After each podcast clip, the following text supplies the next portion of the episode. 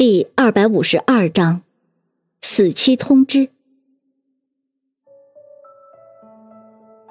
当晚，林阳回去简单收拾了一下，就被云峰接到了他的家里。进了屋之后，林阳一看房间又是乱糟糟的，一副抢劫现场的样子，不禁撅着嘴道：“上回才刚收拾完，这么快又成这样了。”说着，林阳环视了一下整个客厅，然后一脸不适应的说道：“我……嗯，我住哪间？”云峰家是两室一厅。大的主卧自然被云峰霸占了，还有一个被云峰改造成了书房。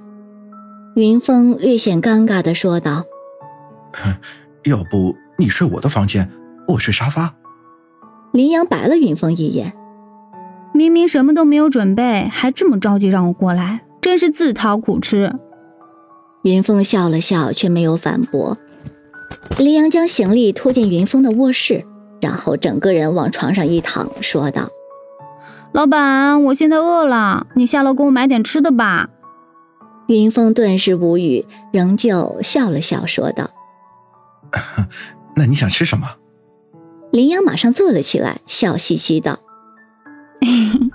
刚才来的时候，我发现你家楼下就有一个烧烤店，你随便买点烧烤来就行了。”云峰无奈，只得下楼去烧烤店买了几十串烧烤。但是没有想到店里的生意那么好，等了将近一个小时才烤好。等云峰回到住的地方的时候，差点不相信自己的眼睛。只见屋里面已经被林阳打扫了一番，各种事物都被林阳摆得井井有条，连地板都被擦了一遍。而此时的林阳头发湿漉漉的，正蜷坐在沙发上，穿着睡衣，嘴里叼着一个棒棒糖，在看电视。显然，他不但收拾了房间，还洗了澡。林阳看着云峰提着烧烤进来，马上取出嘴里的棒棒糖，抱怨道：“我算是明白过来了，你让我来你这里住的目的了。你明明就是想找一个免费的小保姆。”云峰陪笑道：“来，林小保姆，你辛苦了，吃点烧烤犒劳犒劳。”林阳甩了甩头发，然后用手上的皮筋简单的扎了扎，笑道。这还差不多。云峰没有晚上吃东西的习惯，所以只是陪着林阳吃了几串就不吃了。倒是林阳风卷残云，转眼便将云峰带回来的串串全部吃完了。云峰看看表，已经是凌晨一点多了。他正考虑着晚上在沙发上过夜，谁知林阳却从卫生间简单洗漱了一下出来，打着哈欠说道：“啊。”我要去睡觉了，然后就走进了书房。云峰微微奇怪道：“哎，你不是要睡我的卧室吗？”林阳一脸慵懒的回头看了看云峰：“我还是有自知之明的，好歹算个客人，当然要睡客房啦。”云峰跟着林阳后面进了书房，并说道：“可是书房里面怎么？”云峰话还没有说完，顿时傻眼了。原来书房已经被林阳重新收拾了一下，连原本的书桌都被林阳挪了一下，然后林阳居然还将自己那个折叠沙发床给展开，并且已经铺好了床铺，这俨然就是一个卧室了。林阳回头看了看云峰，笑呵呵道：“ 好了，老板，我要睡觉啦，你可以出去啦。”说着，将云峰推了出去，紧接着就砰的一声把门关上了。云峰顿时哭笑不得，暗想这丫头一定是怕我有什么非分之想。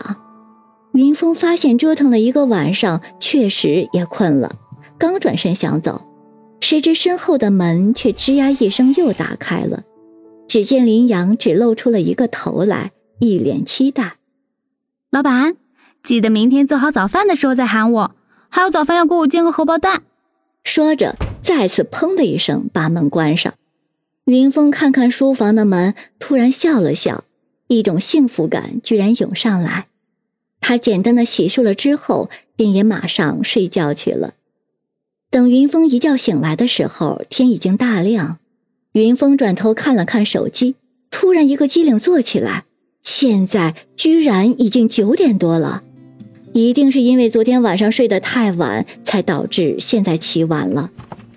云峰匆匆忙忙下床，刚打开门，就发现对面的门也被打开了。林阳正睡眼惺忪的走了出来，并且有气无力的问道：“老板，早餐准备好了吗？”“那个林阳，我们还是买着吃吧。”云峰心虚道。怎么？你怕你做的早饭难吃？放心吧，我不嫌弃。林阳还没有反应过来，云峰仍旧小心翼翼道：“可是现在时间不早了。”哦。林阳抬头看了看云峰客厅的挂钟，突然也是一个机灵，顿时万分清醒。啊，九点多了！随即狠狠的盯着云峰说道。老板，你不会也是现在才醒吧？云峰马上匆匆忙忙的开始洗漱，并说道：“放心，今天不算迟到，我不会扣你奖金，如何？”林阳也是手忙脚乱的开始洗漱，两个人很快的梳洗完毕，然后两个人马上下去买早点，然后去上班。两个人坐在车里，云峰微微奇怪道：“林阳，你早上好像没有怎么化妆呀？”林阳头一昂，天生丽质不可以吗？其实林阳昨天来的匆忙，好多化妆品都没有带。云峰微微笑道：“可以是可以，不过今天回去记得把化妆品都带过来。”林阳见被云峰拆穿，恼羞成怒，开撞。一个侦探所本来就离云峰家比较远，所以两个人等到了侦探所，已经将近十一点了。两个人一前一后的进了侦探所，还没有坐定，方寸便迎了上来，一脸兴奋道：“老板，你可来了，出大事了！什么大事？”方寸说着，把手机打开，然后递给云峰：“你看今天的头条。”云峰看了看，只见新闻标题上写着：“震惊！建材大亨程涛被人刺杀于家中，真相竟然是……”云峰心中一凛，脱口而出道：“陈涛死了。”这个程涛可是和叶新宇一样，都是收到了匿名恐吓信的三个人中的其中一个。方寸忙的点了点头：“对他被人杀死在家中。你接着看内容呀，他死之前可是又收到了一封恐吓信，而恐吓信的内容只有一个日期和时间。什么意思？”方寸阴森森的笑道。这个日期和时间，就是陈涛被杀的日期和时间呀。也就是换句话来说，这封信其实就是告诉陈涛的死期。